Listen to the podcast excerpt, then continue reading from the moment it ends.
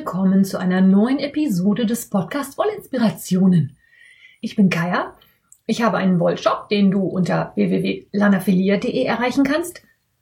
Disclaimer, oder du kommst nach Großfett. Geht auch. Und ich hoste diese Podcast-Show. Herzlich willkommen, schön, dass du dabei bist. Ich habe heute eine Themenepisode für dich, weil ich in der letzten Woche mein Strickmojo verloren habe. Wie ihr wisst, habe ich ja nur noch zwei Projekte in Arbeit. Einmal den Vereil Piece Sweater mit einem Stranded Colorwork über den ganzen Pullover verteilt. Da kann ich mich im Moment nicht zu aufraffen, weil ich mich da erst wieder einfriemeln muss. Und zum anderen den This Wednesday Morning Sweater von Connie Peng, aka Yellow Cosmo. Den habe ich angefangen von oben zu stricken, den Pullover. Ich habe also einen Rollkragenpullover gestrickt, ich habe Rachlandschrägen gestrickt. Dann habe ich Ärmel gestrickt,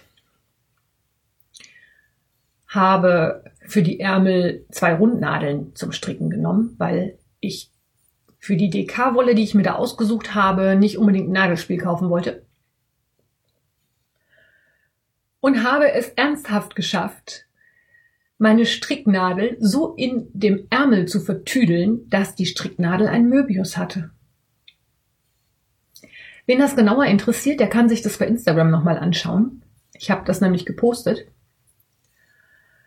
Ich hatte also das Seil zu einer doppelten, zu einer doppelten Schlinge gelegt und die Nadeln irgendwie so verstrickt, dass ich nicht weiter stricken konnte. Es ging nicht. Da musste ich also ein bisschen zurückstricken Wahlweise hätte ich die Maschen auch auf eine zweite, auf die zweite Nadel wieder draufheben können. Das ist mir dann im Nachhinein auch aufgefallen. Mich haben mehrere darauf aufmerksam gemacht, dass das auch gegangen wäre. Da hatte ich dann aber schon zurückgestrickt. Und Ärmel mit paar 50 Maschen ist ja jetzt auch nicht die Welt, wenn man da so ein paar Maschen zurückstrickt. Das geht ja, ist ja schnell gemacht. Jedenfalls habe ich bei dem Pullover die Ärmel fertig und müsste jetzt eigentlich den Körper weiter stricken und gleichzeitig diesen andersfarbigen Keil mit einarbeiten, der dann nachher zugeknöpft wird und dann so eine Falte macht.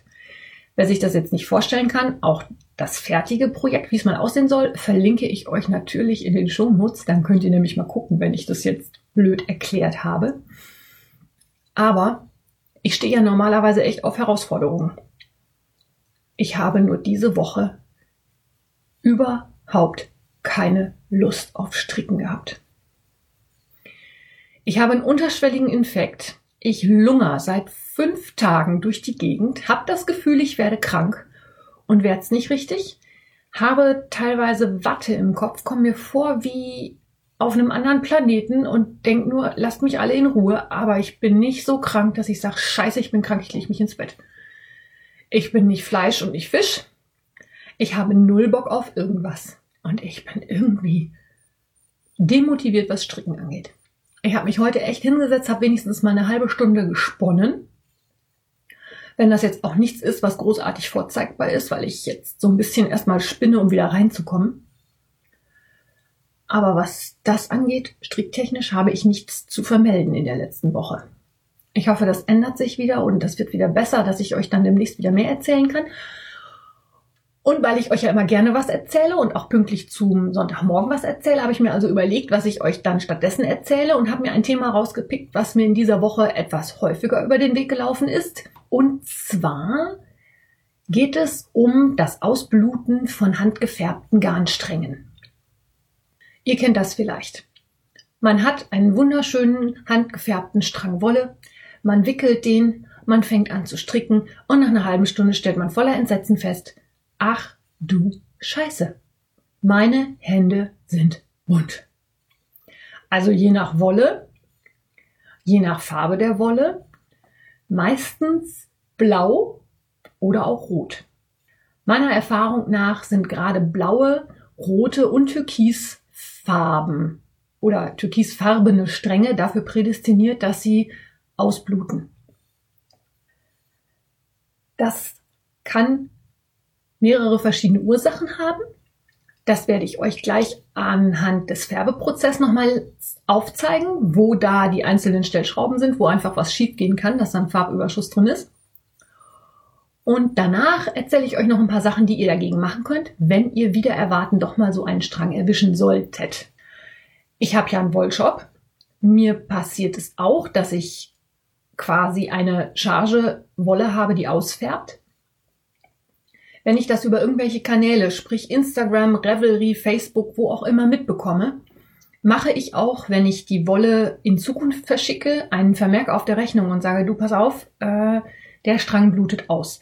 Gerade wenn du das mit hellen Farben verstricken möchtest, empfehle ich dir, den vorher nochmal durchs Wasser zu ziehen. Das kann aber auch passieren, dass ich das nicht weiß, weil es mir keiner gesagt hat. Wahlweise auch, weil ich es nicht mitkriege oder warum auch immer. Und ja, wo kommt sowas her? Ich glaube, als allererstes muss man sich darüber im Klaren sein, dass Wolle ein Naturprodukt ist.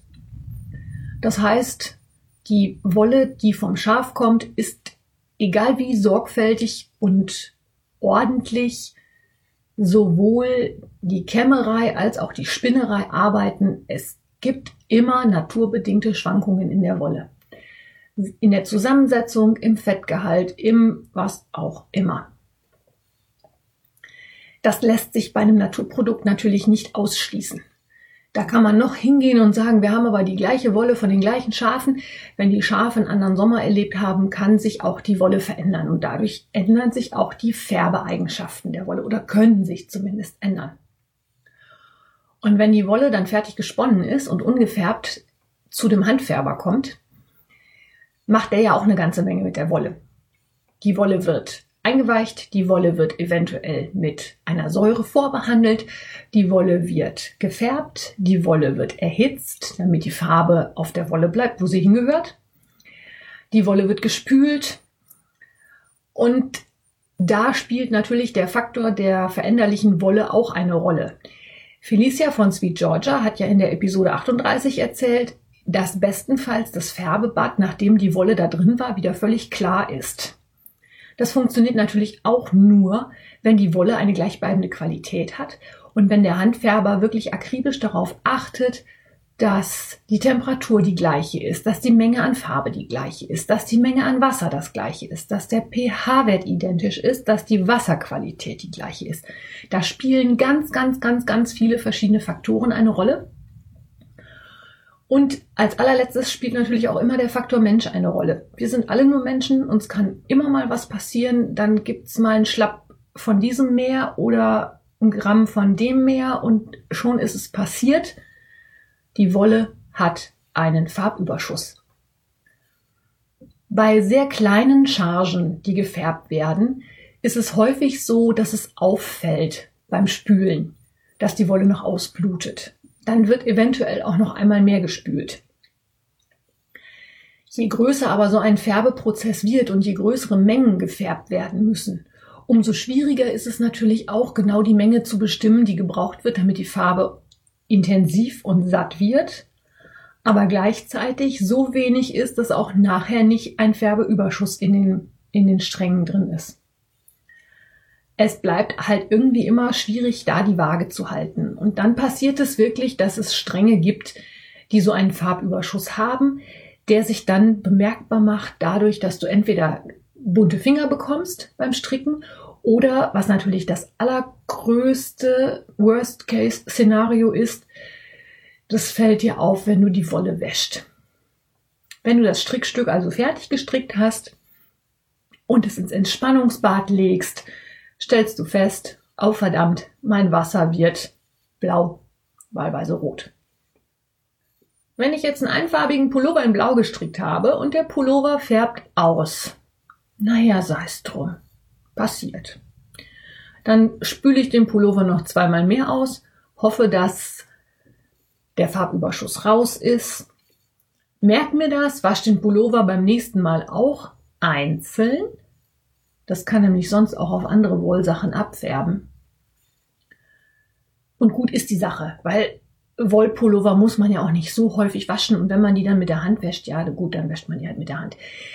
Ärgerlich wird die Sache, wenn ich einen Wollstrang oder ein Strickstück habe, bei dem ich mehrere Farben kombiniere und mein wunderschönes weißes Einstrickmuster in dem blauen Pullover nicht mehr weiß ist, sondern auf einmal eher so hell bis, wenn es ganz blöd läuft, mittelblau.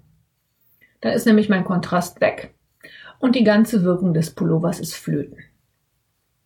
Sowas ist sau, sau ärgerlich, weil man das auch im Normalfall nicht wieder repariert bekommt.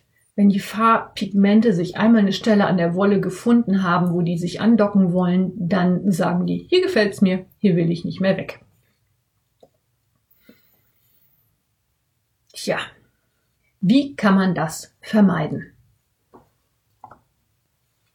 Ich sag's ja nur ungerne, aber wie wär's mit einer Maschenprobe? Im Normalfall ist es ja dann wirklich so, dass man ein Einstrickmuster hat oder ein anderes farbiges Muster. Und da empfehle ich wirklich eine Maschenprobe zu stricken, damit man auch sieht, wie sich die Wolle untereinander verhält und die Maschenprobe zu waschen. Muss man ja sowieso machen. Das habe ich euch ja alles schon mal in Episode 7 zur Maschenprobe erklärt, was man mit einer Maschenprobe alle so machen soll. Und dann fällt ja schon auf, wenn ein Strang oder eine Farbe ausblutet. Dann habe ich aber nicht einen ganzen Pullover versaut, sondern nur eine Maschenprobe, die ja im Normalfall nicht so riesengroß ist. Dann kann ich dem entgegenwirken, indem ich die Wolle, die färbt und die ausblutet, nochmal schön auf den Strang wickel und den Strang mit eventuell ein bisschen Wollwaschmittel möglichst kalt spülen, spülen, spülen, spülen, bis dieser Farbüberschuss raus ist. Dann trockne ich diesen Strang. Kleiner Tipp am Rande. Salatschleudern sind super toll, um ziemlich feuchte Wollstränge wieder auszubringen. Das trocknet unheimlich viel schneller, gerade jetzt im Winter, wo man es halt so schlecht draußen trocknen kann. Werfe ich solche Stränge gerne mal in die Salatschleuder, gebe denen ein paar Umdrehungen und danach trocknet das relativ zügig. Das geht super. Im Internet kursieren verschiedenste Empfehlungen, wie man mit solchen Strängen sonst noch umgehen kann. Viele schwören darauf, einen Schuss Essig oder Zitronensäure mit in das Spülwasser zu geben, weil der Färbeprozess auch in einem sauren Milieu stattfindet. Ich weiß jetzt nicht, ob das unbedingt so viel bringt, weil die Wolle ja schon sauer vorbehandelt ist. Ich muss auch sagen, dass ich das bisher auch ganz, ganz selten gehabt habe, dass ich das hatte, so dass ich da auch nicht so viele Erfahrungen habe. Aber ich wollte euch zumindest mitteilen, dass es auch Menschen gibt, die die Meinung vertreten, mit einem Schuss Essig oder Zitronensäure ausspülen hilft, dass die Farbpigmente schneller rauskommen. Auch im Internet gibt es eine Kochanleitung, wie man so einen Strang nachfixieren kann. Es kann ja durchaus passieren, dass der Strang während des Färbeprozesses nicht ausreichend erhitzt wird und demzufolge die Pigmente nicht richtig fixiert sind und deswegen ausbluten dann würde der Strang aber definitiv richtig, richtig, richtig Farbe ausbluten und nicht nur so ein bisschen.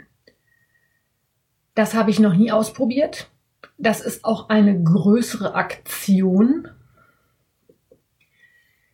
Das muss dann jeder für sich selber wissen, ob er das ausprobieren möchte, weil da geht es dann auch darum, dass das in der Mikrowelle nochmal erhitzt wird, dass es abkühlt. Äh, ja.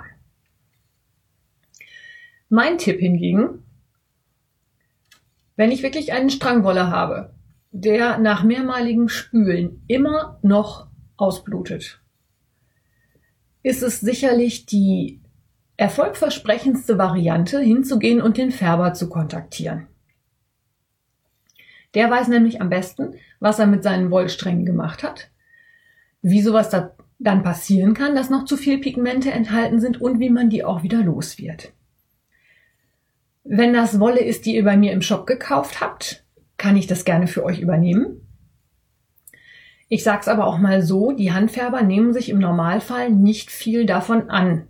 Das ist einfach das Risiko, wenn man handgefärbte Wolle kauft, dass man zwischendurch mal so einen Bluter erwischen kann. Da hilft dann wirklich nichts anderes als spülen, waschen, spülen, waschen, wie auch immer. Ich weiß, dass das jetzt etwas unbefriedigend ist. Aber, hm. Wenn ihr nicht unbedingt eine Maschenprobe machen möchtet, um zu testen, ob das Garn ausblutet oder nicht, kann man natürlich auch hingehen und den Strang komplett ins Wasser legen. Und dann sieht man auch, ob es ausblutet oder nicht. Man kann auch nicht den ganzen Strang, sondern nur ein Stück ins Wasser legen. Da kann man es unter Umständen auch sehen. Da empfehle ich euch vor allen Dingen, dass ihr nach Möglichkeit einen hellen Untergrund nehmt. Also am besten wirklich ein weißes Waschbecken, einen weißen Teller, eine weiße Schüssel. Ich zum Beispiel habe zum Wollebaden, wenn ich ein Strickstück fertig habe, eine blaue quadratische Plastikschüssel. Ich schmeiße also mein Strickstück in die Schüssel, gebe das Wasser oben drauf, lasse es eine halbe Stunde stehen. Äh, und wenn das dann blau ausfärbt, sehe ich das in der blauen Schüssel nicht dann merke ich das, wenn es ganz blöd läuft, erst wenn ich das ausgekippt habe und das Strickstück im hellen Handtuch eingewickelt habe, weil die Farbe dann im hellen Handtuch landet. Hm, ist auch nie so schlau, ne? Das ist mir also definitiv schon passiert. Eine weitere Variante, um diesen Ausfärbeprozessen vorzubeugen, ist das Benutzen von diesen Farbfangtüchern. Die kann man kaufen ich persönlich habe da überhaupt keine Erfahrung mit, kann da gar nicht mitreden, ob das funktioniert und wenn ja, wie das funktioniert. Es funktioniert wohl so, dass diese Farbfangtücher die Pigmente eher anziehen als andere Fasern, aber wieso, weshalb, warum, kann ich nicht sagen. Ich habe keine Ahnung. Ich habe mich da jetzt auch nicht schlau gemacht. Ich wollte euch nur sagen, dass es das gibt. Die Meinungen, ob und wie das funktioniert, sind sehr geteilt. Es gibt Aussagen im Internet, die sagen, boah, super, klappt toll. Andere sagen, funktioniert überhaupt nicht. Es hängt sicherlich auch damit zusammen, wie viel Farbüberschuss ich habe. Wenn der Überschuss sehr groß ist, hilft das beste Farbfangtuch nichts. Und dann hilft wahrscheinlich auch nicht eine ganze Waschmaschine voll Farbfangtücher, weil es kann halt wirklich unheimlich viel sein. Alles in allem, wenn ihr es wirklich vermeiden wollt, dass eure Wolle abfärbt, bleibt eigentlich nur eins. Vorher testen, oder wahlweise gucken, ob ich was mit auf die Rechnung geschrieben habe. Wenn ich das irgendwo mitkriege, teile ich es halt meinen Kunden in Zukunft mit und sage, du, hör mal, äh, die und die Charge, das blutet gerne aus. Wenn du das mit hellen Farben verstrickst, teste doch bitte vorher, ob es ausblutet. Sonst ärgerst du dich nachher. Und es ist halt definitiv kein Qualitätsmangel. Eigentlich ist es sogar ein Qualitätszeichen, weil es zeigt, dass da wirklich ordentlich Farbe in dem Strickstück drin ist. Halt nur zu viel. Das ist ärgerlich, aber seien wir mal ehrlich, wir sind alle nur Menschen, das kann einfach passieren. Im Eifer des Gefechts ist immer mal sowas möglich. Ach ja, und einen Tipp habe ich noch, wenn ihr natürlich erst beim Stricken bemerkt, dass etwas ausblutet und eure Hände bunt werden, könnt ihr natürlich entweder das Strickstück auf eine Lifeline ziehen, also auf einen Restfaden und es dann baden, damit ihr den Farbüberschuss rausbekommt und die Wolle im Strang baden. Oder natürlich wahlweise, wenn ihr die austauschbaren Seilsysteme benutzt, die Nadeln abschrauben, die Stopper drauf machen und es dann einfach mal vorsichtig waschen. Also wenn man zum Beispiel vorhat, in Tasien zu arbeiten, mehrfarbig zu arbeiten und äh, unterwegs feststellt, dass das Blau einfach abfärbt, bevor man dann das mit dem Weiß kombiniert, erstmal das Blau doch nochmal gründlichst durchwaschen, damit es einfach keine bösen Überraschungen gibt, wenn man das fertige Strickstück dann wäscht. Ich hoffe, dass das ein bisschen erhellend für euch war. Ich werde euch in den Shownotes zwei Projekte verlinken oder ein Projekt verlinken von Andrea. Die hat nämlich das Problem mit einer Färbung von Senjan Garden gehabt. Die hat einen hellen Grauton mit einem ziemlich kräftigen lila-pink verstrickt. Und dieses lila-pink hat leider ausgefärbt, so dass aus dem wirklich edlen Silbergrau leider so eine Art Oma Schlüppi rosa geworden ist. Und zum anderen werde ich euch ein Bild von Silke zeigen. Silke hat kürzlich ein rotes Tuch gestrickt, das auch beim Baden dann sehr ausgeblutet hat. Letzten Endes, bei unifarbenen Strickstücken ist das wirklich kein Drama. Da kann man mit leben. ich empfehle dann solche Sachen halt nicht in die Waschmaschine zu stecken. Bei mir ist es auch schon mal passiert, dass dann, wenn man das in der Waschmaschine zum Beispiel, wie ich das gerne mal mache, ein Weilchen liegen lässt, weil man es schlicht vergessen hat, dass diese Stricksachen dann auch auf darüber oder darunter liegende Stricksachen abfärben können und da kriegt man es nicht mehr raus. Ist fürchterlich ärgerlich, aber lässt sich nicht vermeiden. Ich habe da so ein paar Socken, das regelmäßig in der Waschmaschine ein bisschen Schwierigkeiten macht. Aber ja, es ist halt handgefärbt, es ist Handarbeit. Andererseits sind die handgefärbten Stränge, finde ich, von den Farbchangierungen, von den, von der Lebendigkeit so schön, dass es sich trotz allem lohnt, auf die handgefärbten Stränge zurückzugreifen. Meiner Meinung nach ist die Lebendigkeit so viel schöner als dieses totgefärbte Industriegarn, das einfach, ja, das hat kein Leben in sich. Es ist eine Farbfläche. Ich finde das handgefärbte deutlich schöner. Und ich denke, vielleicht habt ihr jetzt ein paar Tipps bekommen, wie man damit umgehen kann, wenn man wirklich mal ein färbendes Stück oder einen färbenden Strang Wolle hat. Vielleicht hilft das der einen oder der anderen von euch weiter. Und ich würde mich freuen, wenn ihr vielleicht eure Erfahrungen mit sowas mit mitteilen mögt. Gerne natürlich auf dem Wollinspiration-Blog. Da können es dann nämlich alle lesen.